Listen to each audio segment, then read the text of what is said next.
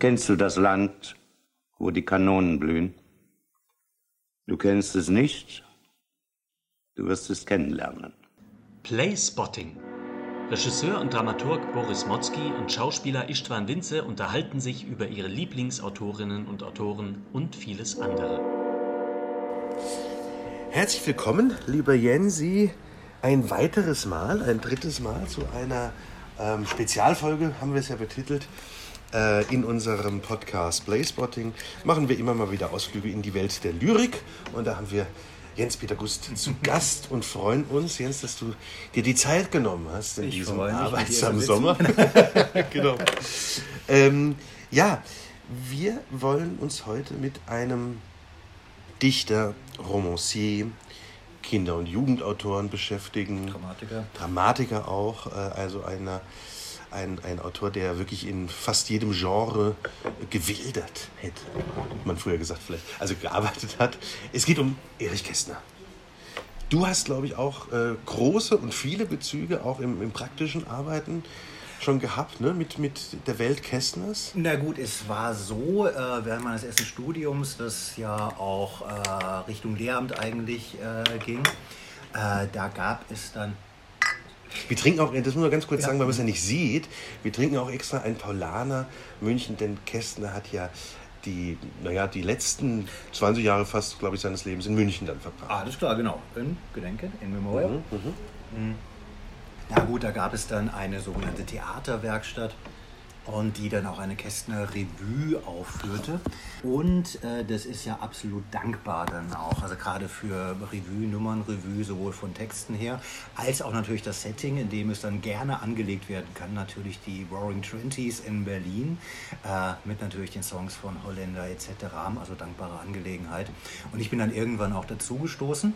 Und da muss ich zugeben, dass ich bis dahin Kästner eigentlich hauptsächlich über seine Kinderliteratur kannte, Ja. wie wahrscheinlich viele von uns aus der Kindheit. Ja, also vor allem wahrscheinlich also unsere Generation, Denke auch, die wir ja. sehr, glaube ich, von den Kästner äh, Kinderbüchern, Emil und die Detektive, Doppeltes Lottchen, Pünktchen und Anton, so um mal die Klassiker einmal reinzuschmeißen. 35. Mai. Ja, der, der ist schon nischiger, glaube ich. Ja, ja. Der ist schon nischiger, ne? aber so diese äh, kleiner Mann und der kleine Mann und die kleine Miss, auch ganz toll und auch nicht mehr so bekannt, ne? Genau, ähm, das sind ja, glaube ich, wenn ich mich nicht ganz irre, ähm, ähm, ist das ja dann nach dem Zweiten Weltkrieg entstanden. ja. Genau. Ja. Also sagen wir mal, dass der Ja. Kern dann auch wirklich von den, äh, von dieser sehr produktiven Zeit von ihm, in den 20er und 30er Jahre, sind eben die Sachen, die du ja, Ja. gerade auch dann schon erwähnt hast. Ja.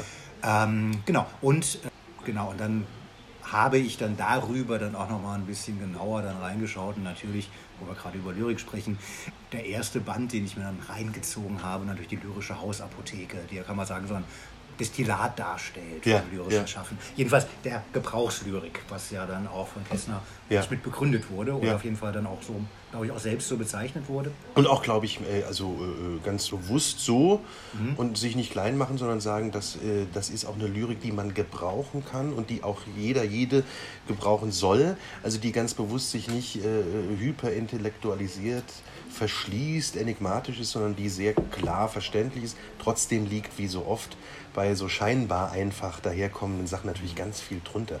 Das ist, das ist glaube ich, was, das werden wir jetzt wahrscheinlich immer wieder mal so ein bisschen streifen, wenn wir über ihn ein bisschen reden, dass das ja ein Autor ist, der manchmal scheinbar leicht äh, daherkommt, aber mit einem doch ganz großen Abgrund oder ganz großen Abgründen ähm, auch immer wieder agiert hat. Beziehungsweise da steckt eben sehr, sehr viel mehr oft drin, als es den ersten Anschein vielleicht hat. Das ist auf jeden Fall ganz weit drüber, einfach über dann sagen wir mal ein schönes, gefälliges Ja. Verslein, das Ja. man sich schön dann vorsagen kann. Äh, wie du sagst, ähm, dabei ploppt dann auch wirklich dann so ein Hintergrund auf oder ganz viel natürlich Assoziationen. Und wie eigentlich gut, äh, Allgemeinplatz, aber Dichtung im besten Sinne, das Ja. heißt in verdichteter Sprache Ja. viel mehr ausdrücken, als eigentlich die, die einzelnen Wörter dann irgendwie nochmal an, ähm, äh, genau, an, an, an Gehalt haben. In der Kombination und da Ja. sagen, sagen wir auch nichts Neues, dann eben Kästner ja ein also großartiger Reime-Drechsler oder er hat ja auch gesagt, er, wirklich eine, er hat eine, betreibt eine schöne kleine Reimfabrik. Ja, ja. Das ist ja auch ein Gedicht, ne, wo er das sagt. Ähm, ich in meiner kleinen Reimfabrik gibt es ja. äh, Das gibt es auch, genau, aber irgendwie in Memoiren sagt Ja. er auch dann irgendwie Ja. immer mal wieder dann diesen Begriff Reimfabrik einfach. ne? Ja. Ja, vielleicht ganz kurz, also äh, wunderbar, du hast es gerade gesagt, äh, äh, in, in, in paar Schritten natürlich mit den Kinderbüchern aufgewachsen, dann äh, qua Studium über die äh, Revue, ähm, auch mit den anderen Texten, mit der Lyrik. Ähm, äh, äh, äh, ja, ah, es ist doch Sommer, mit der Lyrik äh, dich dann beschäftigend, so zu sagen. Und ähm, bei mir war es ganz ähnlich. Also die Kinderbücher habe ich echt auch verschlungen. Das fand ich ganz toll. Also ich glaube, so gerade als ich so dann lesen konnte und auch Lust hatte, selbst zu lesen, dann waren die Kästner-Sachen da ganz wichtig. Wobei ich allerdings erst später drauf kam, ähm, viele von den Kinderbüchern, ähm, genau, wir haben uns jetzt beide ja nicht großartig vorbereitet. Wir zapfen da so ein bisschen ja. die Synapsen an, was gerade noch da ist. Ähm, genau, dass sie oft ja irgendwie so eine gewisse Metaebene haben, dass er oft ja. dann irgendwie vorher auch schreibt, dann irgendwie, ich ging spazieren, kaufe mir einen neuen Speifleisch, ja. du sitzt dich wieder hier und schreibe, dass ich die als Kind noch gar nicht so richtig zu würdigen wusste. Ja. Ich war scharf auf die Geschichte einfach, die er erzählt und die habe ich, muss ich zugeben, damals öfters mal sehr schnell dann überlesen. Ja, wobei ich weiß, dass mich als Kind, ich glaube, das ist im fliegenden Klassenzimmer, ähm, diese Meta-Ebene, das macht er ja öfters, ja. die hat mich damals sehr fasziniert, weil er, er, er sagt irgendwie, wo er sitzt und es ist Sommer nämlich und sagt, er muss eine Wintergeschichte schreiben und es fällt ihm ganz schwer. Mhm. Und das fand ich ganz, also ganz witzig, weil ich es auch natürlich nicht richtig kapiert habe, aber ich dachte so, interessant, warum sagt das jetzt jemand, warum fängt er auch nicht an zu mhm. schreiben? Mhm. Und man muss natürlich da ein bisschen... Äh, ja, auch, also es sind ja auch wahrscheinlich schon zwei Binsen, wenn man über Kästner redet. Einmal ist es ja bekannt, dass er eigentlich gar nicht so ein Fan von Kindern war. Auch das Verhältnis zu seinem spätgeborenen Sohn äh, Thomas war ja wohl nicht so ein wirklich enges oder gutes, äh, wie es dann später beschrieben wurde. Und er kam natürlich ein bisschen dazu, das ja auch machen zu müssen, dadurch, dass er äh, in der NS-Zeit ja ein verfemter Autor war und seine Bücher auch verbrannt wurden. Und deshalb war ja so ein bisschen das Kinder-Jugendbuchschreiben eine Art Ausweg bzw. verdecktes Schreiben. Und wahrscheinlich hat es ein bisschen damit auch zu tun, dass diese Metaebenen da reinfließen, weil da eigentlich der, der Schriftsteller erzählt, wie er auch sich jetzt an diesen Kinderstoff ranarbeitet. Das mag auf jeden Fall auch sein, ja. Ähm, da bin ich jetzt nicht so drin, aber klar, wie du sagst, irgendwie in S-Zeit. Klar, er hat ja auch unter Pseudonym geschrieben, ja. Berthold Bürger hat er sich ja. genannt und ja auch Drehbücher für die Propagandamaschinerie. Genau, das ganz bekannte ist ja der UFA-Jubiläumsfilm Münchhausen ja. mit äh, äh Hans Albers, Riesenstarbesetzung, ich glaube der teuerste Film damals, den die UFA produziert hat. Der kam mitten im Krieg raus, ich glaube 42, Josef von Barkey hat den inszeniert und das hat er eben unter diesem ja. äh, äh Pseudonym, das sich ja anlehnt an den äh, Schöpfer von Münchhausen, ähm, geschrieben. Äh, übrigens, ich weiß es jetzt nicht, wie es jetzt ist, aber vor zehn Jahren habe ich den nochmal geschaut. Immer noch ein ganz interessanter Film, weil der sehr spektakelhaft, sehr ironisch, mhm. natürlich auch teilweise Anspielungen macht, wo man merkt, das hat eben kein Linientreuer geschrieben, sondern da ist eine wahnsinnige Anarchie drin, da ist eine Freiheit drin da ist äh, ja, ein Kampf um Freiheit drin, den er da verdeckt sozusagen so ein bisschen reingeschmuggelt hat. Vielleicht ganz kurz nur, damit wir einmal die, die, den Bogen haben, um dann wir wieder springen, zu springen. Wir genau, springen, genau, wir springen in Bögen. Genau, genau. äh, nur, dass wir ganz kurz sagen, so äh, Ende 19. Jahrhundert geboren in Dresden, ganz enge Bindung zur Mutter. Ganz wichtiges Thema. Ganz wichtiges Thema, ja. was in den Werken, in allen eigentlich immer wieder auftaucht. Ja. Äh, und auch natürlich sich äh, fortführt dann zu zahllosen äh, Frauen, Bekanntschaften, Affären, Liebeleien, bis es dann zur Lieselotte Enderle, hieß sie, glaube ich, kam, wo es dann mal länger war ne? und ein bisschen ernster war. Da bin ich nicht mehr so ja. drin, genau. Also das habe ich wiederum so ein bisschen mitbekommen, weil ich mal einen Kästnerabend gemacht habe mit einer Schauspielerin und einem Pianisten, Königinnen nach Mars. Da ging es eben auch vor allem um die Lyrik, die vertont wurde, teilweise speziell für diesen Abend, habe ich an Landungsbrücken gemacht, auch schon wieder Ach Gott, die Zeit rast. Tempus fugit. Ende 19. Jahrhundert. Genau. Ja, das ist auch wieder über zehn Jahre her. Und da haben wir uns eben viel mit, diesen, äh, ähm, ja, mit dieser Mutterbindung und den Frauengeschichten ja. sozusagen beschäftigt. Also enge Mutterbindung und dann hat der junge Kästner eben sehr viel ähm, Lyrik, äh, auch erotische Lyrik geschrieben äh, radikale Texte geschrieben, das kann man Cello schon sagen. zum Beispiel. Ja, ja. ja. Kannst du es kannst wieder... Äh, Nein, ich habe es leider ja. nicht im Repertoire jetzt direkt. Ja, und er hat ja natürlich dann einen, also er hat ja auch ein paar Romane geschrieben, Und der Von dem große, einer jetzt ja dann, genau, den wolltest du wahrscheinlich gerade drauf Bitte. kommen, gerade wahrscheinlich in äh, die Postproduktion, ist ja schon im Kino jetzt dann von der kommt jetzt, Fabian, um äh, den Fabian es, von äh, ähm, Dinges Buch. inszeniert. Nein. Nee? Nein, ähm, Dominik Graf hat den gemacht, oder? Ach, stimmt. Ja. Nee, weißt du, jetzt äh, ganz kurzer Sprung, aber hat natürlich ein bisschen was damit zu tun. Detlef Buck hat jetzt nämlich gemacht, habe ich auch gerade überraschend äh, gesehen oder hat mich überrascht, der hat gemacht Felix Krull von Thomas Mann als Neuverfilmung. Und die werden jetzt beide, glaube ich, so recht gleich rauskommen. Natürlich Ja. wird der Graf-Film und der Kästner-Stoff ein wesentlich düsterer sein, aber so ganz interessant, dass man so zwei Romane ähm, äh, äh, gerade macht, die, klar, also der Krull ist Ende 50er und der Fabian ist Ende 20er, aber die ja trotzdem auch wieder so klassisches äh, Bildungsbürger-Kanons-Material heute sind. Ja. Ne? So.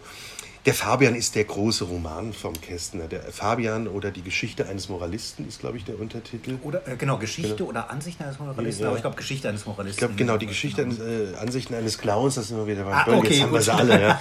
äh, und der Urtitel, die Urfassung, die vor ähm, auch so, weiß nicht, zehn Jahren rausgekommen ist nochmal, editiert, äh, Der Gang vor die Hunde.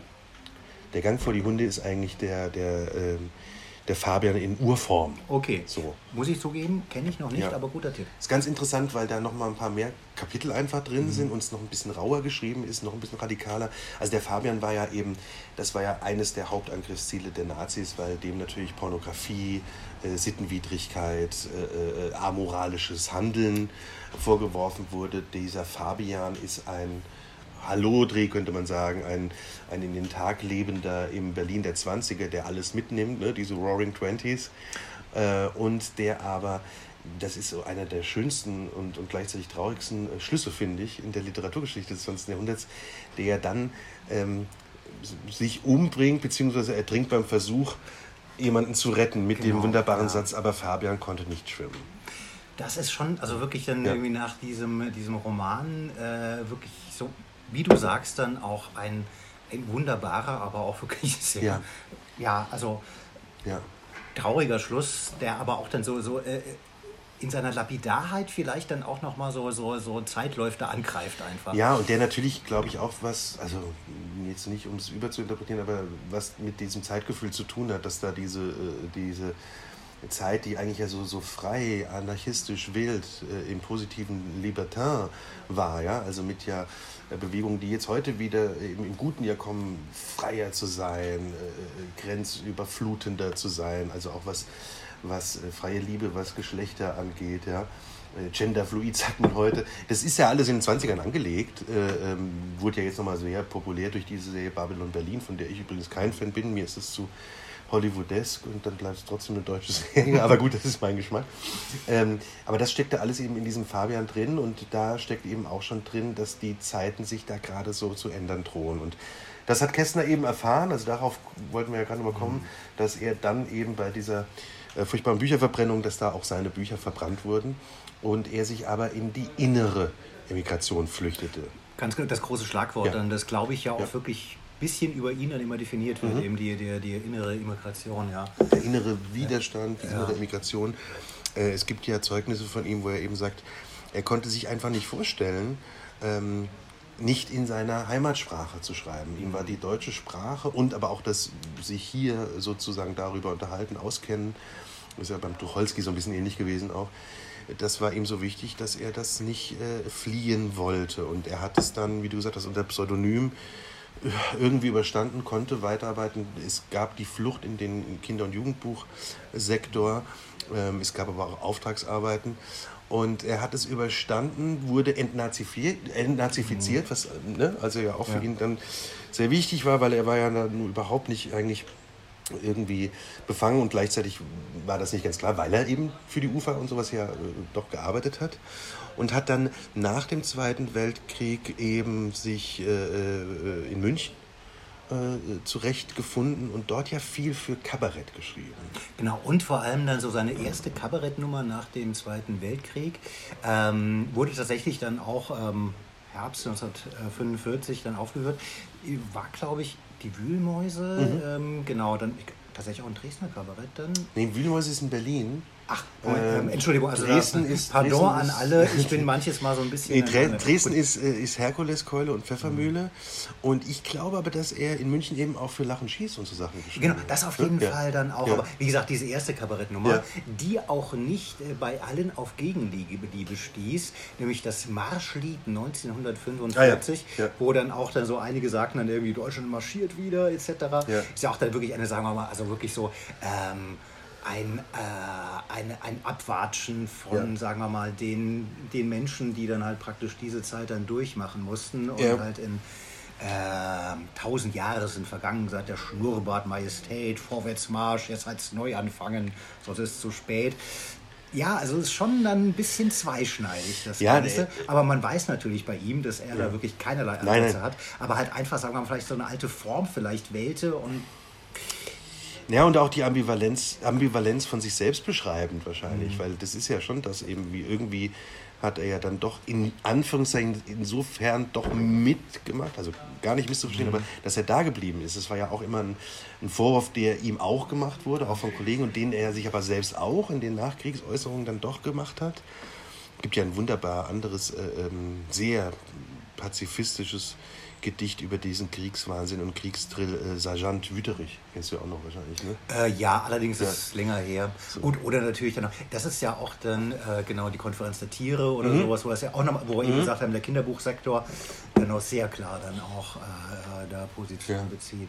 Er war in München ein Einzelgänger. Er saß zwar schon auch gern in Cafés und führte schon noch so ein Literatenleben, aber er musste auch weiter Auftragsarbeiten annehmen, auch immer mal wieder journalistische, kabarettistische haben wir gesagt. Es war ein großes Glück für ihn, dass die Filmindustrie ihn weiter beschäftigte oder sagen wir mal so nochmal fast neu entdeckte in den 50ern, weil die Kinderbücher äh, äh, und diese Verfilmungen sind teilweise heute noch wirklich toll in den 50ern nochmal richtig verfilmt wurden. Teilweise schon eben Detektive gab es schon mal in den 30ern. Äh, Doppeltes Lottchen hat eine Erfolgsstory gemacht, wurde in den USA schon in den 30ern verfilmt, in den USA in den 60ern wieder, bis heute. Äh, gibt, ich glaube, der ja letzte. Adaptionen ja, ja, Wahnsinn. Parents Mhm. Rap ist, glaub, mit Barry Bostwick ist von 2010 oder so der letzte Teil. Wir haben noch mehrere Teile draus gemacht. Äh, und genau, es gibt diese wunderbaren Verfilmungen in den 50ern vom Lottchen, auch wieder von Josef von Barki, äh, vom fliegenden Klassenzimmer, Ja. mit dem jungen Peter Kraus, lustigerweise. Ja, genau. Paul Dahlke, ganz lustig. Obwohl ja. dann irgendwie Fliegendes Klassenzimmer, ich glaube, eine Verfilmung, die bei uns allen dann so Ja. unsere Generation sehr präsent ist mit Blackie Fuchsberger. Das ist, genau, das ist die aus den 70ern. Ja, das genau. ist, ja, die, die aus den 50ern, stimmt, die kennt, kennt man gar nicht mehr so.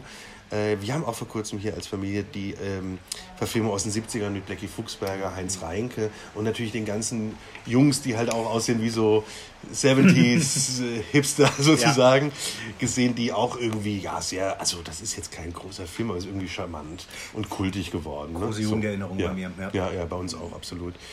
Genau, also da hatte er so Glück und ich, ich glaube, er ist, wann ist er gestorben? Ist er 70 rum? 74, Ja, sowas rum, ich, hätte ich auch genau, gesagt, ja. ja. Ist er gestorben, recht einsam, recht, ja, weiß ich nicht, also jetzt nicht mit viel Geld oder Ruhm gesegnet, ähm, aber natürlich anerkannt dann immer wieder von einigen in der Szene. Mhm.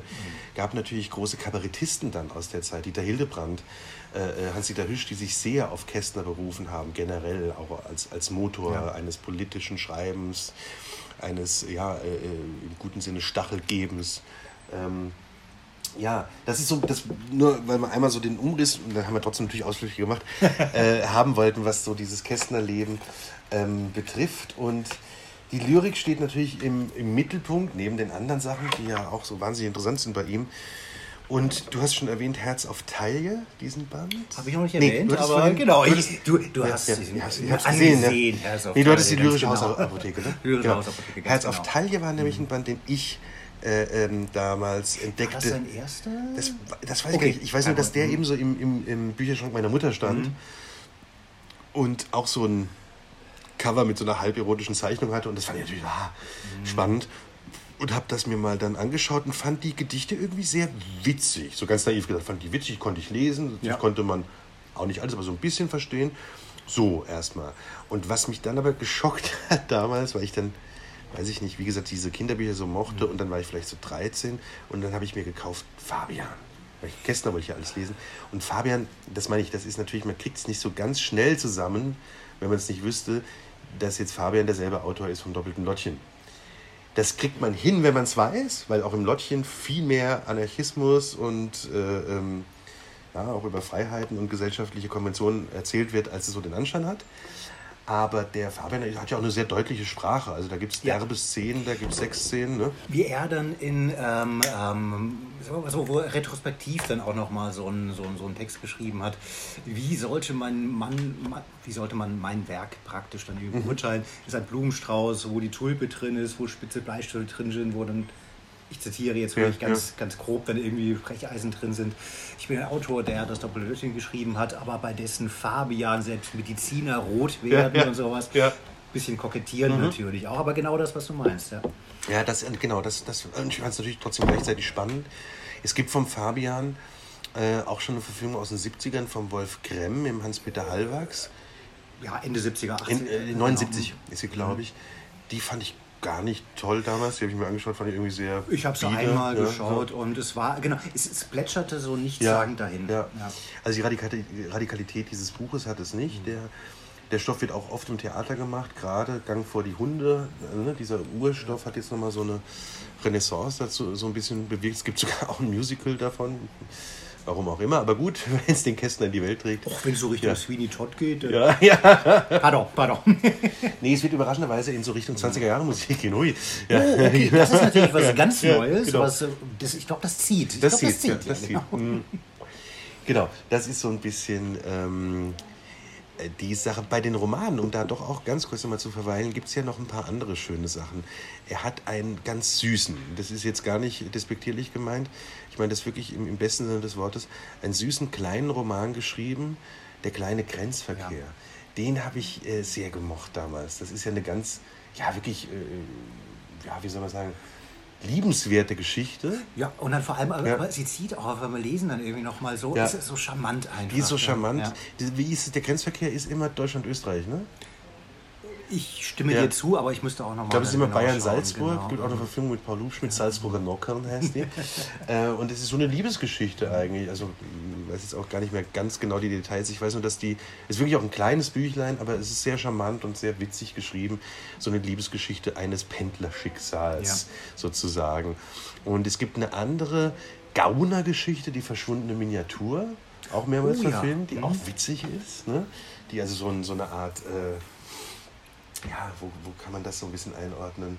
Das ist so ein bisschen eine Art lustiger Simenon sozusagen. Ja? Also das, das hat sowas ganz natürlich auch, auch ein bisschen, äh, ähm, spielt ja in Dresden, glaube ich, hat auch schon so ein bisschen was äh, von, von so einer von so einer äh, ja, der Dresdner Spitzbübigkeit, Ganoven-Ehre. Also man, man, stellt sich das, obwohl der es dann nie gespielt hat, aber sofort mit Gerd Fröbe verfilmt vor eigentlich. Ja. Könnte man so. sich gut vorstellen. Genau. genau. Also das gibt es noch und äh, ja gut, er hat, er hat ja wahnsinnig viel geschrieben. Was du auch schon gesagt hast, die, auch als Dramatiker nicht uninteressant. Die Schule der Diktatoren natürlich. Ne?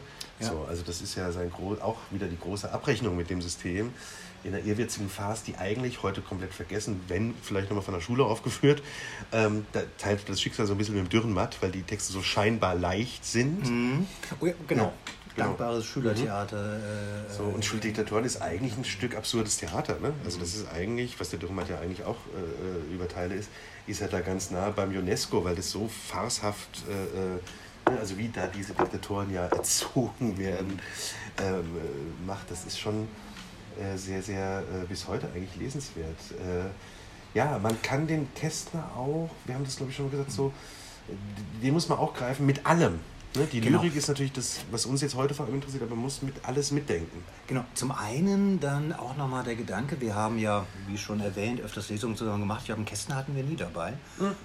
Doch, du hattest mal einen Doch, dabei. Also wir hatten bestimmt mal dabei, und das ist ja auch natürlich so ein bisschen über zitiert, aber ich mag es trotzdem gern die sachliche Romanze. Natürlich, ja. Ja, genau. Die ja. sachliche Romanze, ähm, die, ja, er ist ja auch einer der Vertreter, das hat damit schon auch wieder was zu tun, der neuen Sachlichkeit, wenn man das einordnen ja. will. Er hat was damit mit der Gebrauchslyrik zu tun, mit einem gewissen scheinbar pragmatischen Schreiben, aber auch mit einem Schreiben, was ihn sogar wieder nahe zum Brecht rückt, das sich auch nicht scheut äh, zu schreiben, dass man trinkt, dass man isst, äh, dass man Sex hat. Ja? Das sind so Sachen, die ja lange Zeit davor äh, in der deutschen Lyrik verpönt waren. Ja, so, also da muss man dann wieder Jahrhunderte zurückgehen, wo man dann merkt, da wird es auch mal derber so. Ja. Und in Frankreich weiß man das sowieso, da ist die, die Historie eine andere, weil wenn Marquis de Sade einmal getobt hat, konnte sich die Literatur davon nie erholen. Das ist auch gut so bis heute. ähm, ah, das habe ich jetzt wieder schön gesagt. Ein Bonbon jagte das jetzt ça, sagen ganz genau. ja, ähm, Aber vielleicht dann auch nochmal dann, genau, wenn es zu Frauen hatten wir gerade ja schon mal beschrieben. Wie gesagt, ich fische jetzt dann auch in Erinnerungen, aber das ist ja von ihm, sagt es ja, er war dann ja auch äh, wirklich, kann man vielleicht sagen, so ein sehr sperriger Kerl, was Ja. dann emotionale ihn selbst betreffende Ja. emotionale Dinge oder auch gerade Beziehungen zu Frauen anging, äh, dass er auch dann teilweise auch in äh, Memoiren oder Tagebüchern oder auch in Briefen dann äh, schrieb, dass er mit der einen Frau sich ein Leben vorstellen könnte, allerdings Nachwuchs mit einer anderen Frau, Ja. ich weiß genau so. Ja, und immer wieder wird die, Konstellationen. also küchenpsychologisch würde man sagen, immer wieder wird die Mutter gesucht. Ne? Die Mutter, die ja alles verkörpert hat, also nicht die Geliebte, das nicht, aber die hat trotzdem natürlich verkörpert, dieses, er war wohl auch ähm, pragmatisch eben, also lebenspragmatisch sehr unselbstständig. Dieses, dass ihm jemand das, das, das Taschengeld oder Haushaltsgeld sozusagen gibt, ja? Ja. dass ihm jemand auch sagt, nee, jetzt kaufe ich dir einen Anzug so. Also mit diesen Dingen war er durch diese enge Beziehung zur Mutter, äh, da war er total unselbstständig und das hat er auch wieder in den Frauen gesucht, dass er jemanden wollte, die eine Art Mutter war, dann sollte sie natürlich aber auch Geliebte sein. Wenn das nicht beides ging, dann müß, mussten eben zwei in Anführungszeichen herhalten. Natürlich auch ein Macho dadurch wieder, also Muttersöhnchen und Macho, das muss man schon sagen. Äh, und ja, und auch gleichzeitig ein Einzelgänger, ja? also der, der irgendwie immer davor gescheut hat, wenn es dann enger wurde. Ne? Das wollte er nicht so. Genau, das oft. Oder gerade, wo du sagst, sagen wir mal, so eine Frauenfigur, die auch ganz pragmatisch ihm zur Ja. Seite steht. Ich glaube, in den Jahren in München hat er ja auch, wie gesagt, nochmal Kram dann in den Erinnerungen, Briefen etc., die ich im Hinterkopf habe, ähm, dass er so einen Lebensrhythmus hatte, dann irgendwie meistens irgendwie bis äh, frühen Nachmittag geschlafen. Dann eben auch dann irgendwie in die Gastronomie, dann Ja. irgendwie ins Stammcafé. Eine Privatsekretärin mitgenommen, Ja. dann auch nochmal äh, ihr dann Briefe Ja. diktiert etc. Und dann, ähm, soweit ich es im Mittelkopf habe, dann irgendwie auch mal auch die Flasche Scotch, die dann auch im Laufe des Nachmittags des Abends dann gerne auch mal alle gemacht wurde. Ja, er hatte schon durchaus auch sehr alkoholische Züge, gerade glaube ich, da in dieser Münchner Zeit nochmal verstärkt. Dann natürlich auch, wie gesagt, aus einem Frust, ein bisschen aus dieser schlimmen Zeit, die davor war. Mm, Er, es gibt vom Heinrich Prelleur wirklich einen ganz tollen äh, Dokumentarfilm, Das unbekannte Gesicht, wo er auch so versucht, dieses Phänomen Kästner ein bisschen zu erklären. Also warum hat jemand so liebevoll über Kinder und für Kinder geschrieben? Wir haben jetzt gerade kurz angerissen, warum das generell so war, aber wieso konnte er das nicht selbst so überführen? Es gibt dann auch so Bilder, wo er mit dem, wie gesagt, äh, später geborenen Sohn Thomas äh, äh, spazieren geht, aber man merkt, das ist äh, für Kästner ganz schwierig. Das, äh, auch die Beschreibung des Sohnes sind so, dass er sagt, nein, das war auch jetzt nicht war jetzt kein böser Vater, aber er, er, diese Vaterrolle, die konnte der nicht ausfüllen, weil der selbst so Kind irgendwie war und so selbst äh, ähm, ja, äh, Das vielleicht auch nochmal. gesucht hat. Er ja. hat ja dann auch biografische Parallele. Er hat ja auch erstmal äh, wollte Lehrer werden. Ja. Und er sagt dann, ich war kein Lehrer, ich war ein Lerner. Ja, Also dann ja. irgendwie auch sowas dann nochmal. Und aber gerade auch so ähm, in gewisser Weise fast ein kleiner Dualismus zwischen dann eben seiner, seiner Behandlung der, von, von äh, kindlichen Themen, beziehungsweise dann irgendwie auch dann irgendwie sein großes Vertrauen dann irgendwie in die Kinder und seine, kann man wirklich sagen, so misanthropische Erwachsenensicht, Ja. die sich natürlich ganz deutlichst nach dem Zweiten Weltkrieg Ja. zeigt, aber davor auch schon natürlich die Züge hat.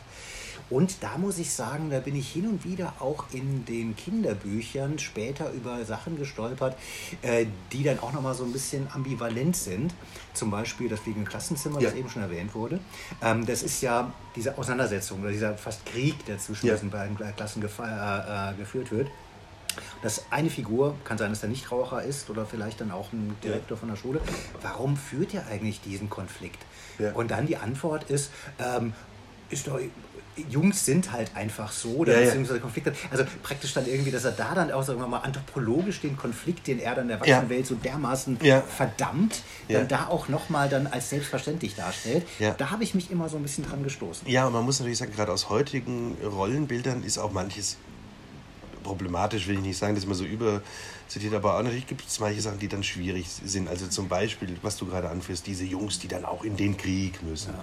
Die sich mit den, ne, sind ja die Gymnasiasten, die sich mit den Realschülern immer da kloppen. Und das ist ja auch, sind ja teilweise recht harte Szenen. Der eine wird dann entführt und, äh, ja. äh, ne, und dann wird er noch bestraft von seinem Vater, dass er die, die Schulhefte, das, was ich, genau, die Ohrfeigen, genau, Orgie und sowas genau, dann, ja. ja und, und die Schulhefte ähm, kriegt er doch abgenommen. Ganz genau. Das ist ja der, der, der, der kleine Sohn von dem einen so auch ein bisschen schwierigen Lehrer, der dann den Sohn noch dafür bestraft. Ja. Ähm, gleichzeitig arbeitet er natürlich auch mit ganz bewusst mit Klischees, muss man auch sagen. Ne? Ist ja so eine Art äh, Feuerzangenbowle in etwas realistischer dann von der Lehrerschilderung.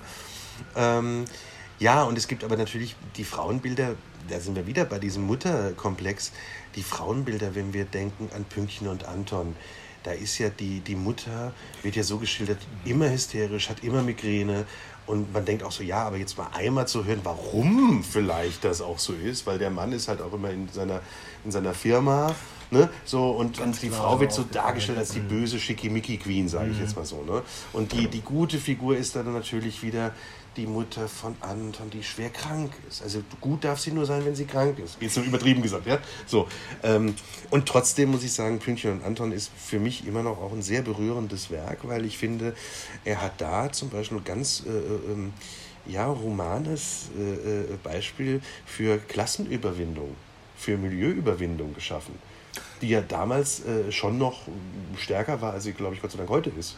So. Äh, ja, das auf jeden Fall, ja. aber äh, genau, ich glaube, in der Zeit, wo es eingebettet ja. ist, wo dann auch sehr ja. viel natürlich in diese Richtung okay. lief. Aber klar, natürlich dann irgendwie sehr schön, dann irgendwie in einer runden Sache einfach dann. Ja, so, und so im Einfachen eben, dass, genau, das, das, das äh, Kinder verstehen ja viel mehr, als man denkt immer, aber dass Kinder, glaube ich, da gut andocken können, weil die sagen, es ist ja wurscht, ob der aus der Familie kommt und die, die aus dem großen Haus. Und man sieht dann auch, in dem großen, tollen Haus ist es eben nicht so schön weil da fehlt natürlich die Liebe, ist so, ja, und in dem anderen, oder es kommt zu kurz, der Vater wird ja positiv geschildert, aber in, diesem, in dieser anderen äh, Ebene ist es da halt viel Wärme und sofort wird man aufgenommen. Genau, da muss ich sagen, ja. genau, wie, wie man so schön germistisch sagt, die, die, die Dachse ist ja. da auf jeden Fall ja. auch angelegt drin, dann irgendwie aber charmant ausgeführt. Und er hat, er natürlich, und das muss man glaube ich nochmal sagen, das haben wir bisher, glaube ich, noch gar nicht so gehabt, natürlich ist bei all den beschriebenen Sachen vom Kästner eines, was ihn ja bis heute auch noch so lesbar macht, das ist dieser wahnsinnig gute Witz. Mutterwitz, jetzt um in dem Komplex zu bleiben, könnte man auch sagen, aber auch der Humor, also auch die Porn, das ist ja auch dialogisch immer toll es ist witzig, die Namen sind immer witzig. Ja? ja. Fräulein Andacht, diese verklemmtere, ja. Robert der Teufel, der Einbrecher dann in Pünktchen und Anton. Die dicke Bertha. Es sind, Oder Emil ja, Tischbein natürlich. Ja, Emil Tischbein natürlich. Vielleicht noch ein ganz kleiner ja. Exkurs. Ähm, guter Freund von uns, der inzwischen in Schweden wohnt, äh, Patrick. Ah, Paddy, ja. Paddy, ja, ganz genau. Liebe Grüße, Paddy, wenn du uns auch hörst. Ganz genau. Wir hören und auch dein neues Album an.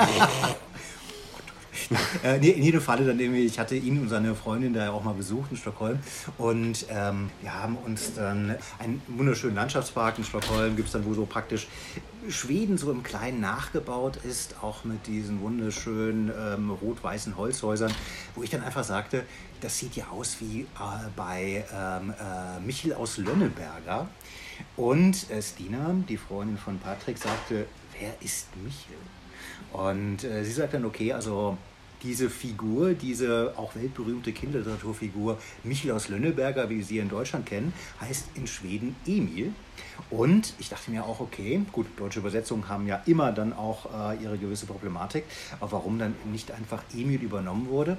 Und meine schlüssigste Erklärung war, dass Emil einfach in der Kinderliteratur schon so besetzt war von Emil und die Detektive, dass man da einfach einen Alternativnamen äh, suchen musste. Das ist so der Gedanke, das kann gut sein, weil natürlich der Emil, ähm, Kessners Emil ist eine der großen Figuren in der Kinder- und Jugendbuchliteratur. drei Zwillinge, ja. ich. Und, ja, und das ist, wenn man nochmal über das nischigere Kessner Werk spricht, oft ganz interessant, weil Emil und die drei Zwillinge fand ich als Kind gar nicht doll komisch, die sind auf einer Insel, warum sind die da? Ich weiß nicht, drei Zwillinge, was soll es heißen? Ist auch eine verworrene Story, aber die ist irrsinnig komisch. Ich habe die jetzt nochmal, als ich es dann mit meinen Kindern irgendwann mal gelesen habe, gedacht, das ist so witzig, weil die ist halt viel anarchischer und hat eben nicht so einen stringenten Handlungsbogen und ist so eine Krimi-Geschichte, aber auch, auch wie bei Emil natürlich so eine kindgerechte. Ja.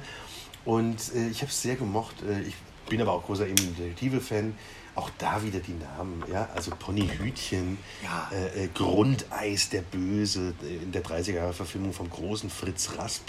Äh, das war nun ein Fritz Lang-Darsteller, ne? also der wirklich da mit, mit einer Schurkenhaftigkeit das gegeben hat. à la Bonheur, wunderbar.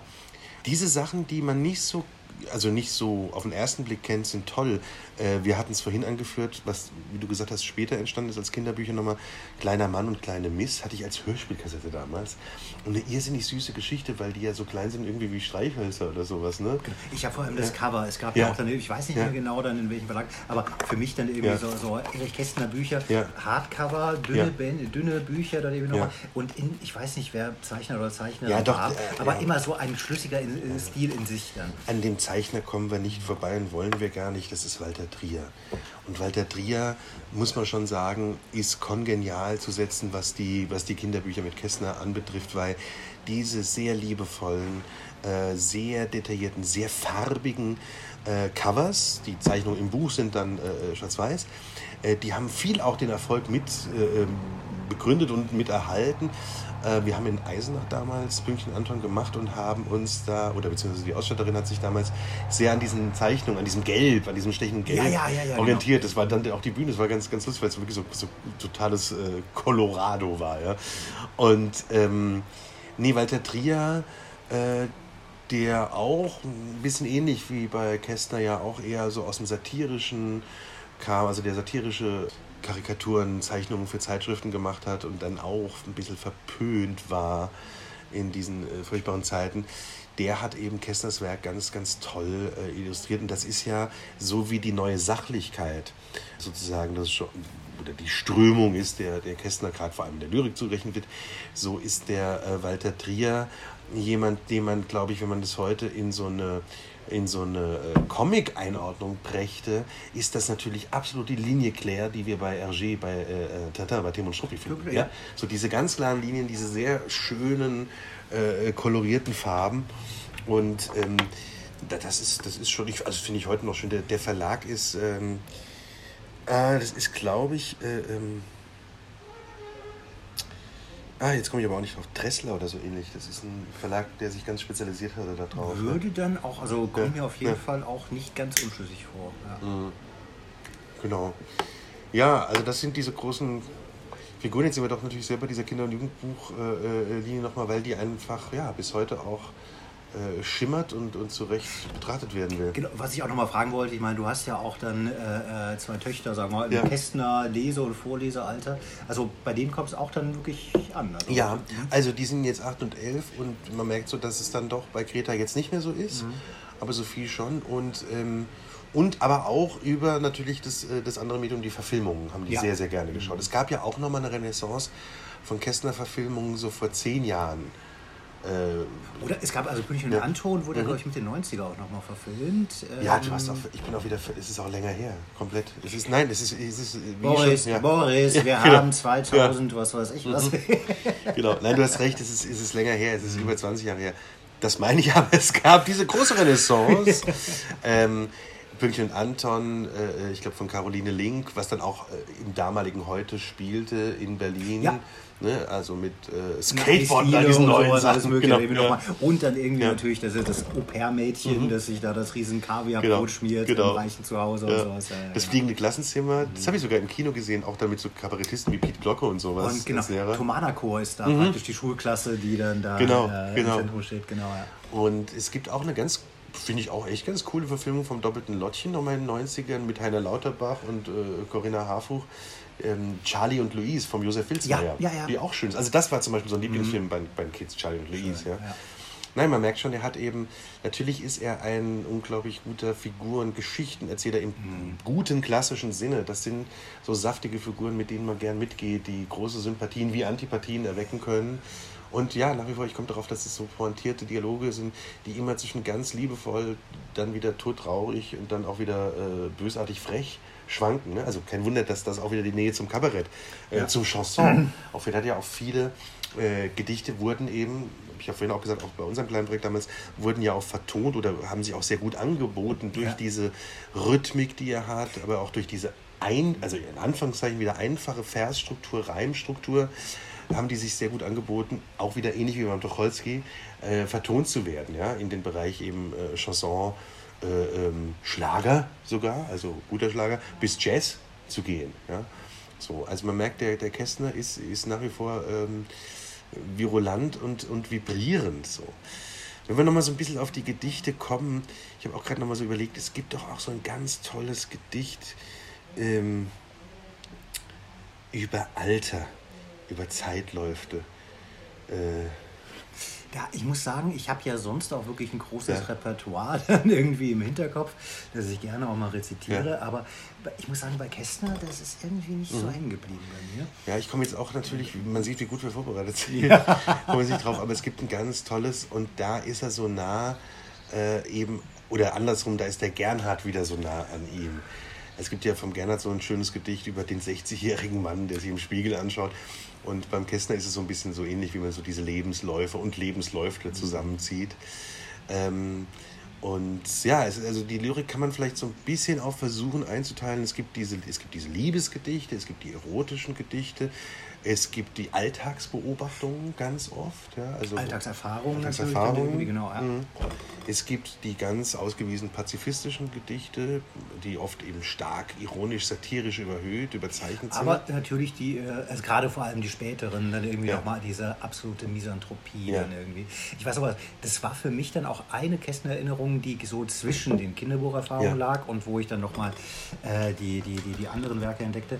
Ähm, ein aufgezeichnetes Interview mit Kästner 50er Jahre, wo er dann auch da sitzt und äh, dann ja, gefragt wird und er dann auch äh, ja, einfach mal merkte, irgendwie, er ist gerade momentan dann auch so ein bisschen kaputt und äh, er sagte irgendwie, dieser ganze wollte ich Scheißdreck sagen? Und dann damals 50er Jahre, ja. nein, das wollten sie nicht sagen. Super. Ja, es ist so lustig, dass beim Kästner, ähnlich wie beim Dürrenmatt, wir haben in der Playspotting-Folge darüber auch geredet, äh, ja manchmal auch der Ugu so ein bisschen dem anhaftet mit, äh, ja, ne, macht Schultheater oder was du auch gesagt hast, eignet sich halt so gut, ist auch schon so oft gemacht worden in jeder Form, braucht man den, den Kästner noch. Und ich muss sagen, die eigene Erfahrung, als ich da dieses Projekt machte damals, das war auch nichts, was ich mir da ausgewählt hatte, sondern es kam die Eva Christine Richter da auf mich zu, eine Schauspielerin, die wollte diesen Kästnerabend machen und hatte auch einen Sponsor gefunden, der sagt, ja, er ist so ein großer Kästner-Fan. Der, der, blieb anonym und sagte, ähm, also er gibt, er produziert gern diesen Abend, weil er Kästner toll findet. Und ich damals, wie so oft, brauchte einen Job. ja, muss man erstmal sagen, brauchte einen Job und sagte so, ja. Und dann durch die Kombi, dass da einige Sachen extra dafür vertont äh, wurden. Einige gab es auch schon als Vertonung, äh, unter anderem von P. Werner.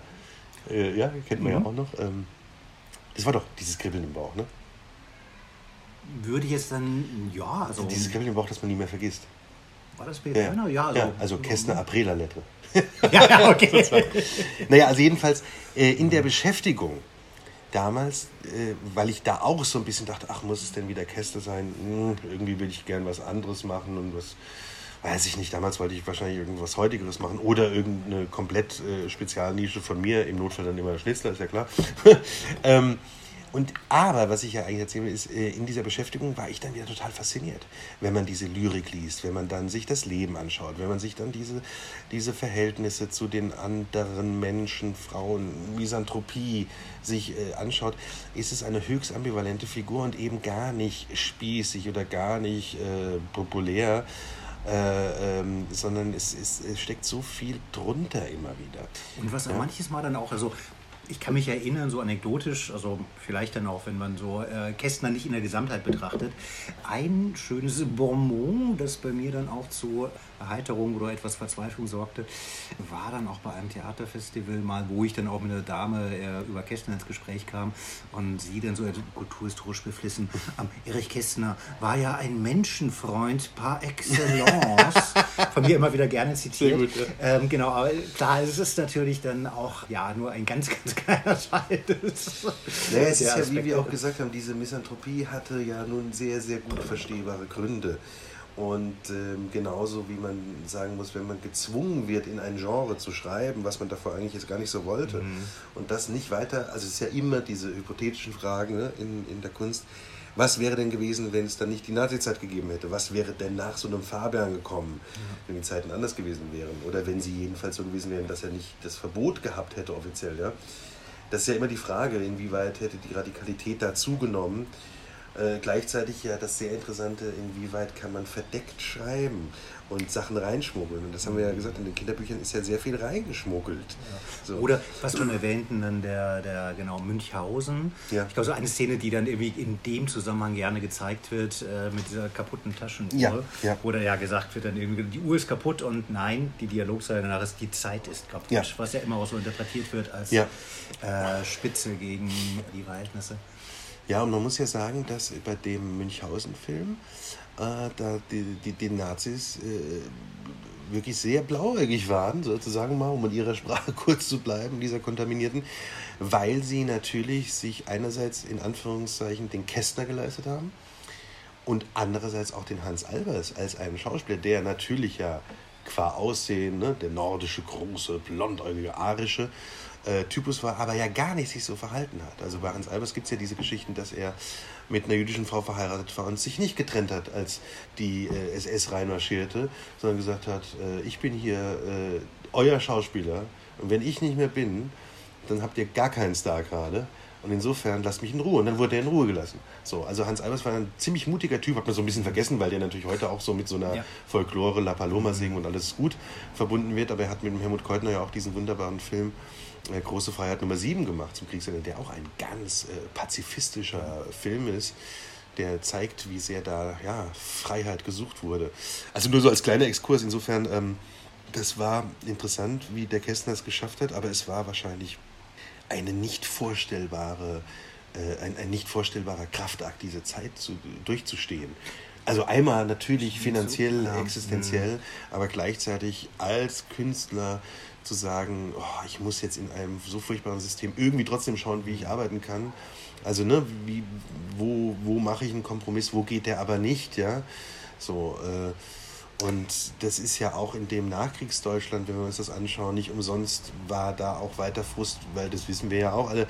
Es waren ja die, waren ja doch sehr viele Jobs weiter besetzt von Nazis, weil das auch, das ist ja oft im Grund, es gab ja keine anderen. Äh, genau, gut, ich glaube, ja. es gab schon andere, aber. ich glaube, dieses, ja. dieses äh, wollte ich Scheißdreck sagen, das bezieht mhm. sich dann denke ich mal, dann auch zu großen ja. Teilen dann irgendwie darauf. Und da hat er natürlich, da hat er natürlich schon in der Zeit im Kabarett es geschafft, dagegen, also da, da dem, dem Unmut ähm, Äußerungen zu geben. Es gibt, ich war vor kurzem hier im, im Kabarettarchiv, gibt auch äh, tolle Zeugnisse von diesen Kästner-Geschichten. Aber die sind natürlich heute nicht mehr so bekannt, weil ja Kabarett eine doch fliehende Kunst ist, eine tagesaktuelle Kunst ja. ist. Und deshalb weiß man das gar nicht mehr so, aber das war, glaube ich, so der Hauptmotor für ihn in dieser Zeit. Ein großer Nachkriegsroman ist leider nicht zustande gekommen. Die ganz große Nachkriegslyrik ist auch nicht mehr zustande gekommen. Äh, es gibt dann, wie gesagt, vereinzelt Kinderbücher. Es gibt natürlich einen großen Wurf auch aufs Pazifistische gesehen, was du vorhin angeführt hast, kurz Konferenz der Tiere. Ja. Ist ja auch fast eine Binse, aber ich finde, man darf die auch mal wieder erneuern. Das ist ja bis heute eigentlich ein Modell, wo man sagt, wenn ihr euch wieder da äh, die Köpfe totschlagt mit den wichtigen Themen, wenn man jetzt schaut, wieder wie Wahlkampf gemacht wird, das ist ja alles so man muss, muss ja gar nicht mehr sagen furchtbar, weil das ist ja auch schon, das ist ja so bekannt, dass es so ist, ist auch nicht mehr überraschend. Aber man will ja selbst nicht so abstumpfen, weil einmal die Konferenz der Tiere lesen, da hätte man, also das ist ja Friday for Futures im guten Avola Lettre wiederum. Ja? Und da gibt es ja, ja, auch eine, eine, eine Animationsverfilmung mhm. von, die auch dann wirklich sehr stark dann irgendwie auch genau dem optischen, ja. äh, den optischen Eindruck dann Von dem großen. Kurt Linder, damals einer der ersten, der in Deutschland Zeichentrickfilme gemacht hat. Ähm, auch glaube ich, komplett vergessen heute, aber Kurt Linder war so, also ja, um es ein bisschen groß zu sagen, das war was, was Disney war äh, für die USA und für die Welt natürlich irgendwie ja auch, der aber eher schwierig war von seiner politischen Ausrichtung. Ne? Mhm. Ähm, äh, aber das, was er, sag ich mal so, für den, jetzt rein technisch gesehen, für den Zeichentrickbereich war, oder was natürlich in Frankreich äh, äh Goscinny das so waren mit den Asterix-Sachen, oder auch Morris mit, mit, mit Lucky Luke, das war absolut Kurt Linder damals. Ne? Und äh, Konferenz der Tiere ist, die wurde jetzt auch nochmal neu, also auch wieder als, als Dreckfilm, wie man früher gesagt hat, gemacht. Aber diese Konferenztiere, die habe ich auch als Kind Ja, auf so einer VHS gehabt, Insel, genau, aus den genau. 60ern. Genau. Und genau, Ganz wenn ich Animationsfilm sage, meine ich nicht die Ja, Pixar-Technik oder sowas, da noch mal, sondern wirklich Ja. dann irgendwie so, ja. Jetzt, äh, liebe Zuhörer, ist der Zeitpunkt spätestens gekommen, wo man sagt, wie alt sind diese Menschen eigentlich, die, die da reden? 80 plus, naja, sie haben unterschätzt, sozusagen, ja. Ja, Eine äh, Sache, wo ich dann nochmal drauf kommen wollte, äh, zum einen natürlich die, äh, äh, äh, die schlimme Zeit und vor allem ähm, eine Autorin, die so im Laufe der letzten 10, knapp 15 Jahre nochmal neu entdeckt wurde, die praktisch, sagen wir mal, also auch ein bisschen als die genau neue Sachlichkeit, Gebrauchslyrikerin an der Seite Kästners so metaphorisch dann gesehen wird, die dann auch tatsächlich im äh, Vernichtungslager zu Tode kam. Lili Grün. Ja äh, du hast es, glaube ich, schon mal erwähnt, äh, kenne ich leider gar nicht, Lady Grün.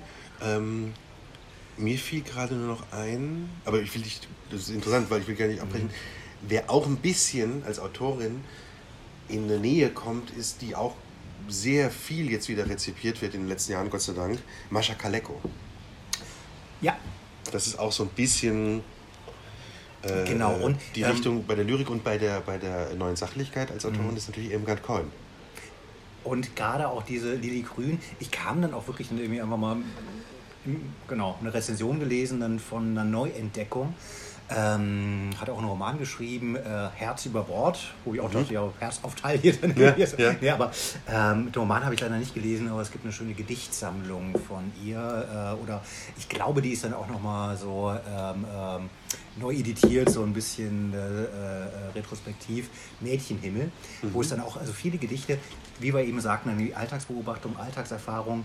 Sie hat dann auch in, äh, äh, war auch in dieser Zeit der 20er, 30er Jahre viel in Berlin und hat dann eben auch genau, sagen wir mal, aus einer äh, weiblicheren Perspektive genau ähnliche Gebrauchslyrik, Alltagslyrik geschrieben wie Kästner. Viel in Kabaretts dann Ja. auch für Kabaretts geschrieben.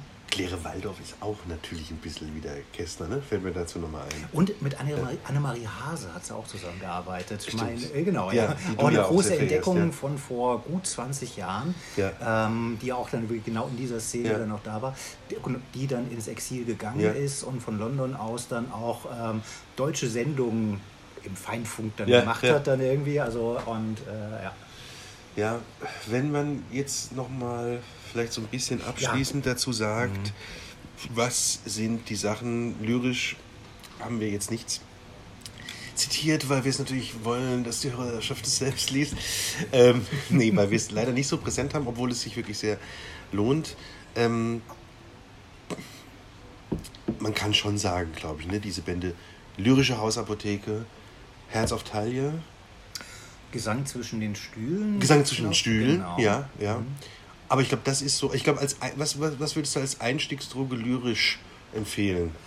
Ähm, ich glaube tatsächlich die Hausapotheke, Ja. die ja auch so wirklich dann so äh, als Vademekum gestaltet Ja. ist, mit so einem kleinen Ja. Hinten drin dann irgendwie, oder beziehungsweise einem Register hinten drin, Ja. wo dann, äh, genau, also alle möglichen Dinge, die einen im Alltag dann Ja. betreffen können. Und dass man da direkt dann auch Seitenzahlen bekommt, wo eben halt Gedichte, die leicht zugänglich sind, aber zudem mit große Tiefe haben, dazu stehen. Also das wäre von mir. Ja, und ich glaube, ähm, ähm, Herz auf Taille ist eher als zweites zu empfehlen. Das ist teilweise dann doch ein bisschen gedrechselter wiederum. Äh, und das, äh, ähm, was du gerade als drittes erwähnt hast, Gesang zwischen Stühlen? Äh, Gesang zwischen Stühlen, Ähnlich, genau. glaube ich, ne? Äh, Das auf jeden Fall schon mal ein bisschen, sagen wir mal, also da, da, da badet er mehr nochmal dann irgendwie so ein bisschen in der, genau, in, in der Drechselei oder auch dann, sagen wir mal, thematisch dann öfters mal ein bisschen, ein bisschen, äh, bisschen anders. Jensi, wir lesen als Abschluss, damit wir doch mal was zitiert haben. Okay. Das müssen wir machen, äh, weil es der Alltime Classic ist, aber bestimmt ein paar Leute es dann doch noch nicht kennen und vielleicht dadurch angeregt werden. Wir lesen zum Schluss die sachliche Romanze. Dadurch, dass du sie ja auswendig kennst, aber jetzt wieder so fein bist, zu sagen, nein, Boris, versuch du doch mal deine Interpretation. Lese ich sie einmal, oder? Ja, kann man so machen. Oder ich hole meine Lesebrille gleich nochmal. okay, aber, aber lassen wir uns nicht zu weit machen. Sachliche Romanze, als sie einander acht Jahre kannten, man darf sagen, sie kannten sich gut, kam ihre Liebe plötzlich abhanden wie anderen Leuten ein Stock oder Hut. Sie waren traurig, betrugen sich heiter, versuchten Küsse, als ob nichts sei, und sahen sich an und wussten nicht weiter. Da weinte sie schließlich, und er stand dabei. Vom Fenster aus konnte man schiffen, winken. Er sagte, es wäre schon Viertel nach vier und Zeit, irgendwo Kaffee zu trinken. Nebenan übte ein Mensch Klavier.